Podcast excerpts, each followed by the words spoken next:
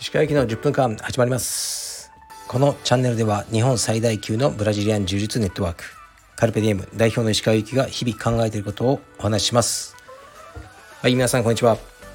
いかがお過ごしでしょうか？本日は10月の21です。で東京はすごく良い天気で気持ちいいです、えー、今日も息子と朝トレーニングをしました。で僕は仕事してます。まだ腰痛がねあのあるんですが明日ぐらいからは復活してトレーニング開始しようと思ってますね。ではレターに行きますね。レターも全部ねあの読むことはできないんですが大体読んでますね。はい行きます。鹿先生失礼いたします。いつも楽しみに拝聴しております。ご相談なのですが私は自虐ネタで笑いを取ることが癖になっております。たまにその自虐ネタを受けてこちらを舐めて侮辱してくる人間がいます。やはり自虐ネタというのは諸刃の剣なのでしょうか。鹿先生は身の回りで自虐ネタを使って笑いを取る人間に注意したことはありますでしょうか。狂った質問であることは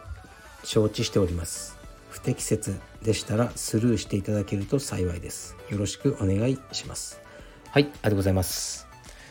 まあ、狂った質問とは思わないですね。えー、自虐ネタを使って笑いを取る人間に注意したこと注意とかはしないですけど自虐ネタをあのよくやってる人は本当はプライド高いんじゃないかなと思うのでそれに乗っかってバカにしたりしないようにしてます僕は。で自虐ネタってこう使う人はやっぱプライドの高さと自分が悪者になりたくないこう弱い存在だと攻撃されないじゃないですかそういうのがあるんじゃないかなって思うんですよね僕は。でやっぱりあの今の,、ね、このなんか社会って一般的に自慢とかね勝ち組とかそうなるとすごく批判にさらされますよね。だからなるべくね弱い自分はもうこういうね小さい存在でもう全然ダメな人間ですみたいな風に言ってる方が安心っていうのはあるんでしょうね。うん、いや僕はあの、まあ、ツイッターとかにそういうのをすごく感じてあまりあの、ね、ツイッターとか好きじゃないってよく言ってるんですけどでまあ僕はあんまり自虐ネタっていうのは言ってないですよね。まあ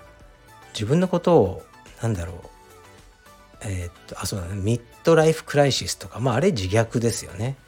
確かに。こう中年の危機に陥った男っていうのを自分で自分で表してる。まあジョークなんですけど自虐かなあれは。ということはまあ僕も使ってるってことですね。すいません、まあ、本気で思ってるわけじゃないんですけどねもちろん。で自虐はねたまに便利なんですよね。こう自慢と思われることを言ってしまった後にそのバランスを取る自虐を入れることによってちょっと自分を下げることによって中和するというあの効果があるんじゃないかなと思いますね。例えばこの間僕がねそのポルシェを予約したっていう話をしましたけど、うんまあ、別に僕がね稼いだお金で僕が何を買おうといいんですが自慢というふうに捉える人もいるかもしれないですね。でもその時にこうね、まあ、予約したのはいいんだけどそのね奥さんに言うのが怖くてドキドキしたとかねそこはちょっと自虐じゃないですか。まあ、それを入れることによってこうねポルシェ自体のことを自慢とあまり思われないようにしようとかいうあの心のね作用はあったかもしれないですね。だからまあうまくね使えばいいと思うんですけど自虐ネタばっかりの人って僕はあまり好きではないですよね。あの芸人のヒロシとかいましたよね。ヒロシです。ヒロシです。こう自分のねこう身に起こる不幸みたいなのをどんどんまああれはネタなんでしょうけどねもちろん。まあ、僕はあまり面白いと思わないですね。でこの自虐ネタとまた舐められるっていうのはまた別の話だと思いますが舐められるってどういうことなんですかね。僕もそういう言葉使いますけどよく定義がわからない。反対語を考えると舐められるの反対は敬われるとかね。または怖がられるとかあると思うんですね。でこの人がどういうことをされてるのか分かんないですけど僕はですねまあ一応多分偉い地位っていう風になっちゃうと思うんですねこのカルペディエムの中では。この中ではそうなんでしょうけどそこでね敬われたりうんまあ怖がるっていうね人をいきなり殴ったりはしないけど、まあ、僕しか持ってない権力とかがどうしてもあるじゃないですかカルペディウムにおいては。だからその権力を行使することによってうん、まあ、しないですけどね誰かをなんだろうな不幸に不幸まではいかないけど誰かの何かを合法的に奪うことはできなくはないと思うんですね。まあ、しっかりそういうことはしないんですがそういう意味では怖がられている可能性はありますが僕はね全体的にやっぱ舐められてると思いますね。僕が昔いた空手の世界の時の先生像から見るともう僕なんかほとんどお友達ですよね今。会員さんとかスタッフとか。まあでもそのね本当に厳しかった空手の世界の方がいいとも思わないんで結局みんなペコペコ頭下げてるけど腹の中わかんないじゃないですか。そういうものは僕は必要としないので、まあ、少し舐められてるぐらいでいいのかなと思ってますね。あんまり怖がられたりその敬われすぎたりするとあの結局は最後孤立しちゃうしあの少しねもう舐められてるぐらいでいいんじゃないかなと思いますね。でそうですねこの方がどういうことをされてるのかわからないですけどあまりね自虐ネタがあの癖になるのは僕はよろしくないなと思いますね。あの笑ってくれる人もいると思うけど結構うんざりしてる人も周りにいるんじゃないかなと僕は思います。はい次いきます。鹿先生こんにちは。幸せとは何なのでしょうか？先日月曜日にうつうつと出勤していた時に通りがかった公園でホームレスっぽいおじさんが缶チューハイを飲んで幸せそうな顔をしていて幸せとは何だろうと感じました。もちろん私が見たのはその人のほんの一部で自由な部分と不便で辛い部分の両方があるのはわかるのですがあの朝に見た光景が忘れられません。鹿先生は他人を見ていいなとなることはありますか？また幸せな人生とはどのようなものだと思いますか？抽象的な質問申し訳ありません。ご意見をお聞きできたら嬉しいです。寒くなってきました。体調に気をつけてお過ごしください。はい。ありがとうございます。うーん。幸せとは何なのでしょうか？幸せは求めちゃいけない。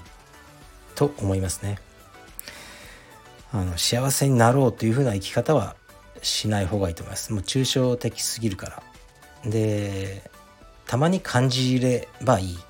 と思ってまして。でこのねおじさんは多分ねホームレスで大変なこともいっぱいあるんでしょうけどこの缶チューハイを飲んだ時はまあすごい美味しかったんでしょうね。その時はすごい幸せを感じる。それでいいんじゃないですかね。僕も一日中幸せ感じてないですよ。全然もう書類の山請求書の山見てうんざり。とかしてるけどやっぱあのー、なんかね息子の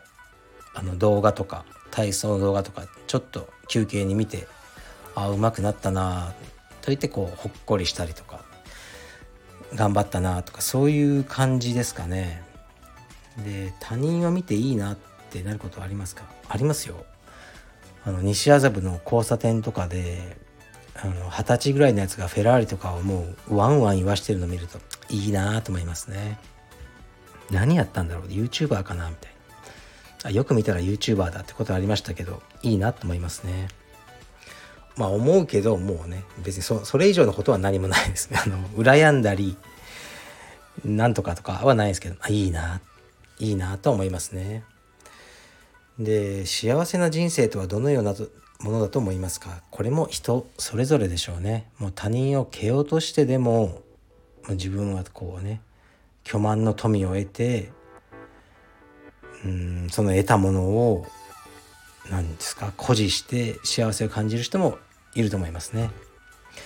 僕はですねちょっといい人ぶっちゃうと思われるのかもしれませんけどこれ読んでさっき考えたところたくさんのありがとうをあのもらえた人生だと思います。ありがとうって言ってもらうのって結構大変だと思うんですね。その人にとって価値があることを与えないと言ってもらえないじゃないですか、まあ、基本的には。だからねありがとうって言ってもらうには自分がやっぱ正しい人間で何か価値がある人間であるっていうことが大前提だと思うんですね。でそれを他人に与えた時物でもことでもありがとう。っていうふうに言っていただけるわけだから、まあ、ありがとうという言葉をたくさんもらえる人生が幸せな人生なんじゃないかな、多分ありがとうってたくさん言われてる人は自分も幸せなんじゃないかなと思うので、まあ、僕はそれをこの答えにしようかなと思いましたね。うん幸せをね求めて生きちゃいけないっていうのはこれ僕の言葉じゃなくて僕たまにこの人の話を出しますけどあのジェリー・サインフェルドですねコメディアンの。サインフェルドについては僕は動画とかもほぼ全て見ててこのね見られるものは YouTube とかで。本も読んでます。でなんかね音声メディアとかでもうずっと聞いてるんですね。でサインフェルドはそういうふうに言ってましたね幸せを求めるなんてもう愚かなことだ、ね、そんな、うん、生き方は意味がない、ね、ただ日々を生きてたまに幸せを感じればいいというようなことをあのまあ言ってるんですけどあの本当僕もそう思うんですよね。結構ねサインフェルドっていうのは僕の人生には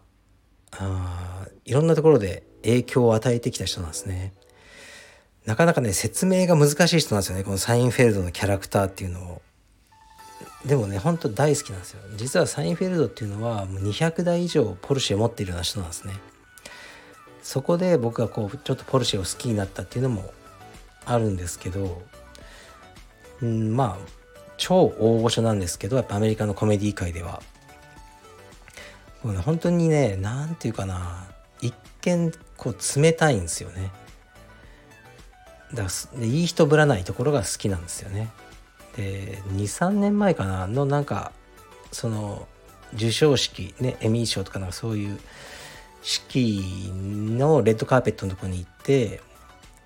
でもちろん有名人だからあのねその若い